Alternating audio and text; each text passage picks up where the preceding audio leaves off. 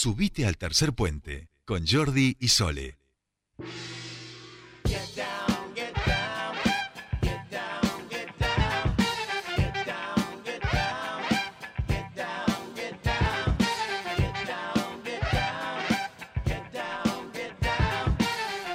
Ya estamos aquí y estamos, eh, vamos a hablar con otro asturiano. Este, la vida a veces se pone caprichosa y en la parte de actualidad eh, tenemos que hablar con dos personas que sus orígenes están en Asturias. Uno se dedica a hacer la política y otro se dedica a analizarla. Estamos hablando de Lace Paniceres, de la consultora PAR, este, de General Roca, bueno, de todo el Alto Valle, eh, con quien ya hemos hablado y a quien queríamos también poder tener hoy un ratito antes de la veda, como para charlar, intercambiar miradas y por supuesto que también desde su expertise y desde su consultora nos puedan, de su estudio, nos puedan este, también aportar. Lace, muy buenas tardes, ¿cómo te vas? Te saludan Sole y Jordi, bienvenido a Tercer Puente.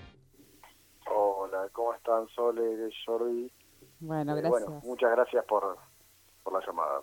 No, gracias a vos por, por atendernos y hacerte este ratito como para que intercambiemos un poco de miradas. Me imagino que en los últimos días ya se van acercando las elecciones, unas elecciones dificilísimas para los que les toca analizarlas, me quiero creer un poco, ¿no? Eh, así que bueno, queríamos charlar con vos y que nos puedas contar un poco cómo, cómo estás viendo eh, aquí en la región y tanto a nivel nacional estas eh, elecciones paso. Bueno, más que nada estas elecciones son raras, principalmente para los neuquinos, para los rionegrinos, porque es muy difícil para la ciudadanía entender cuál es el beneficio de ir a votar. Porque no se votan candidatos, por más que el resultado que sea, no llegan al Congreso, eh, y por más que elijamos diputados, no sabemos cuál es el beneficio de ir a votar un diputado. No es lo mismo que ir a votar a un gobernador, al presidente o al intendente de mi localidad. Entonces eso genera un problema muy grande para los equipos de campaña poder traducir ese mensaje en algo tangible, en algo que movilice, que motive a la persona el domingo a levantarse y a ir a votar, y no solamente ir a votar, sino ir a votar a tu fuerza. Sí. No hay incentivo y la política medio que tampoco viene, viene brindando demasiado, ¿no? Eso y por otro lado pensaba si el escenario del cual también venimos, ¿no? Eh, parece como surrealista estar hablando de elecciones después de haber estado no eh, encerrados con, con bueno eh, si bien en algún momento vamos a tener que salir y, vamos a empezar a salir porque hay un, hay un proceso de vacunación que avanza digo eso también nos juega como en, en esta confusión de la gente como eh, en esta falta de explicación o de entendimiento al proceso electoral. No no creo que la pandemia haya jugado algo en contra en términos de la psicología de cada equipo de campaña sí ha cambiado las formas de hacer la campaña, es decir, de la territorialización, del exceso de digitalización de ciertos mensajes, de la falta de presencia del candidato, de la falta de este, liturgia tradicional de las elecciones. Pero lo cierto es, si vamos a hablar de pandemia, es que para muchos la pandemia ya pasó, porque ya van a trabajar, van a llevar a los chicos a la escuela, van a hacer actividades deportivas, van a juntarse a tomar algo, porque si algo generó todo el caso de, de Olivos con el cumpleaños de Fabiola, fue validar y justificar la juntada. Entonces, para gran parte del voto joven, por ejemplo, pero del resto de la ciudadanía, si no tiene algún pariente con coronavirus o algún familiar o algún amigo que haya fallecido, la pandemia ya pasó. Eso es también para tenerlo en cuenta. Bien. Eh, un poco hablábamos recién con uno de los candidatos que, vino aquí a, someterse a nuestro cuestionario, que es muy sencillo en realidad, eh, y nos decía que en sus recorridas lo que más le preguntan es sobre la economía y reactivar la economía y que baje la inflación y demás. Eh, ¿Tienen ustedes un poco ahí puesto el ojo en relación a, estas principales demandas en, estas elecciones, a pesar de que no, no se entienda bien, no se sepa bien eh, esta gente que va a hacer allí en el Congreso, se les vaya a pagar más sueldos, ¿no? Ese tipo de cosas. Claro, la principal problemática es económica y se divide en dos grandes grupos. Hasta 30 años podríamos decir que eh, la problemática es el acceso al trabajo y la calidad del mismo.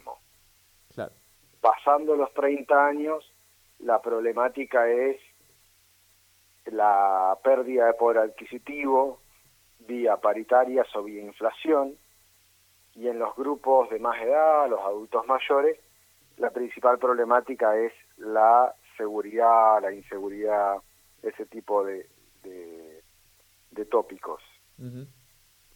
Bien, la eh, quizás una impresión, pero da la sensación que las dos grandes fuerzas mayoritarias, el Frente de Todos y Cambiemos, Juntos por el Cambio, juntos a nivel nacional, en estas elecciones em, no han construido eh, maquinarias discursivas que, que, traten de llegar y de disputar fuertemente el centro, el indeciso, sino que da la sensación, como decía, quizás una sensación de uno, eh, que han mantenido muy fuertemente el discurso polarizante como para eh, garantizar la fuerza propia y abroclear. En el caso de Cambiemos, puede ser un poquito más, eh, tiene, digamos, por ejemplo, preocupación en cuanto a las oposiciones, ¿no? En Capital Federal, con veremos si no con el fenómeno Milei, con la propia interna que tiene Vidal, pero no sé si, si te parece a vos lo mismo, como que en estas elecciones, frente a cierta dosis de incertidumbre, han dicho, bueno, hay que abroquelar lo propio. Lo que, lo que sucede es que lo que se juega en estas elecciones es una batería de cargos donde una fuerza política con el 10% de los votos, estamos hablando de Buenos Aires, ¿no? Eh, de Buenos Aires capital con el 10% o, tal vez menos, puede hacerse una banca. Entonces se justifica la radicalización de los discursos para ir al voto de nicho, para ir al voto ultra eh, medio ambiente, ultra derecha, antisistema. Entonces ir capitalizando. Ay, acabamos de perder. Me parece que se nos acaba de ir. A ver, ¿nos escuchás vos? No. Sí, yo los escucho. Ah, ah se había cortado un segundo. la sé. Ah, eh, no, que les decía que en este tipo de elecciones, como hay un, nicho para ir a buscar, porque es más o menos la base electoral de ese partido y con eso llega, los discursos se radicalizan. En cambio, en una elección presidencial es factible que el discurso se modere porque la idea es ir hacia el centro, no hacia los nichos, sino ir hacia lo más amplio, porque se necesita un 50% de los votos. Acá con 10% llegan. Bien, bien, muy claro. Eh, Lace, te traemos a territorio neuquino, este, aquí a, las tierras de, de, Vaca Muerta. ¿Qué es lo que, lo que están viendo? En principio después de que terminaron definidas las candidaturas, vimos al frente de todos eh, con interés y con perspectiva de poder lograr dos bancas, después se ha ido acomodando en alguno del territorio y parece que podríamos volver a ese esquema de que hubiera uno, uno y uno en las tres bancas que se ponen en juego.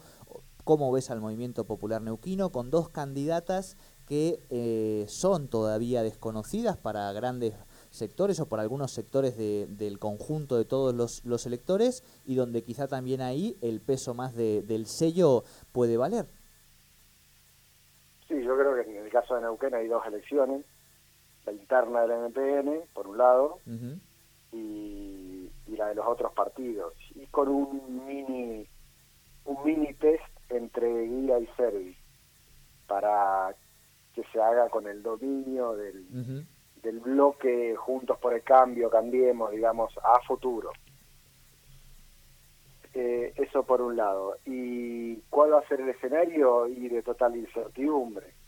Si nosotros tenemos en cuenta las últimas cuatro elecciones a, diputados nacionales, podríamos, podríamos prever que el Frente de Todos estaría al frente Cambiemos estaría segundo, pero con la fragmentación lo tendríamos que posicionar en tercer y cuarto lugar y en segundo lugar el EDPN. Pero esto siempre hablando de un mundo ideal. Nosotros no sabemos qué va a pasar entre mañana, pasado y el domingo, donde se define el 30% del electorado y el 50% del voto joven.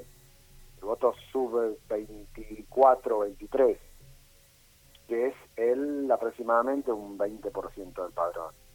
Entonces con esa con ese nivel de incertidumbre hay que ver qué tan cerca o qué tan lejos estamos de este mundo ideal que les estoy planteando.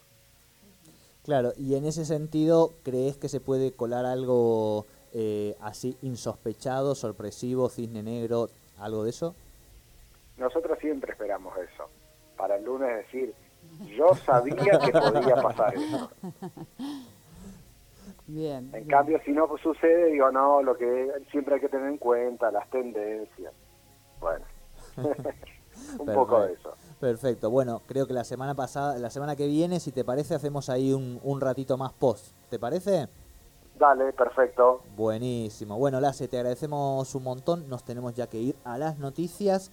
Eh, creo que estamos todos mirando, o sea, que lo que nos has aportado, además de algunos datos que son importantes, son esas sensaciones y esa sensación que uno escucha en los entrevistados y entrevistadas de, esto, de estos días. Así que por eso digo, bueno, lo dejamos aquí y la semana que viene, por supuesto, con el diario del lunes, ahí este, seguimos analizando. Te agradecemos muchísimo esta comunicación con Tercer Puente. Perfecto, un abrazo. Muchísimas gracias. Bueno, analizábamos entonces un poco el contexto, los números de estas elecciones, la, cómo se viene, qué es lo que... ¿eh? Eh, completo. Igual ahí lo, lo, dejó... Los encuestadores, los candidatos, pobres. Eh. Vamos a las noticias corriendo.